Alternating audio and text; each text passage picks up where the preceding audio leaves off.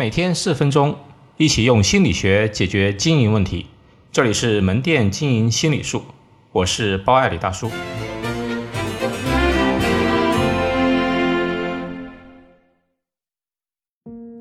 西贝顾客投诉应对。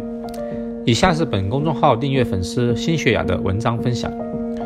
很多人都知道我是个比较爱吃的人，只要是哪里新开的餐厅好吃，大街小巷的小吃都会去尝一尝，简直是个吃货。但给我印象最最深的一次是前几年在当地商场华贸五楼西贝刚刚开业，趁着中午不多人的时候呢，就跟老公去试了一下，点了份羊腩包，两个肉夹馍，还有几串羊肉串和一盘莜面。等上菜的时候是最难熬的，一边偷偷的期待，一边又喝茶来掩盖自己不受控制的唾液分泌。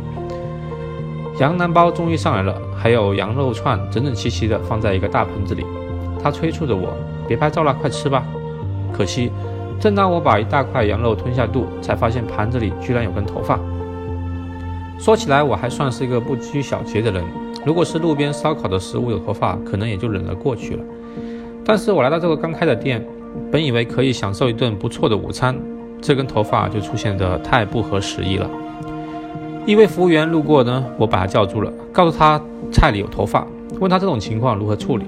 让人欣慰的是，这家餐厅的服务非常专业，他并不是叫他们经理过来解决，而是立马跟我道歉，并说要不我给你换一盘吧。这时老公说不用了，重做太久了，我们还是吃完还要上班的，等着他们来我们也吃完了，算了算了。所以，我们还是埋头苦干的吃起来。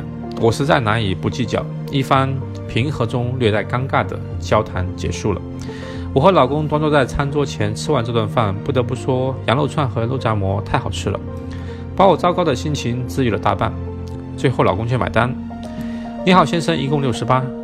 我看着服务员面带微笑的说着：“啊，我没听错吧？这么便宜？”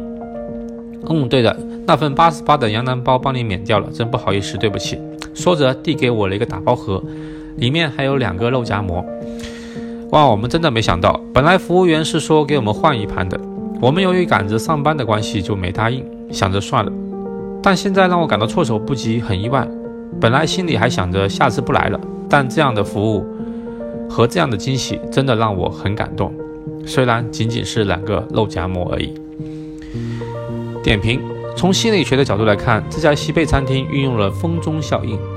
他没有在顾客提出意见、正在就餐的时候过于强调马上处理，因为这会打乱顾客的用餐时间和心情；而是在顾客怀着不太好的感觉要离开的时候，通过免单和小礼物的形式，在最后时刻增加顾客印象。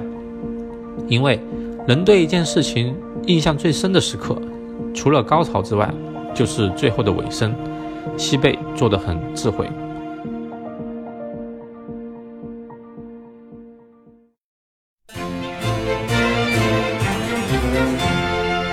好，今天就到这里，欢迎大家关注门店经营心理术同名微信公众号，那里有文字版，谢谢。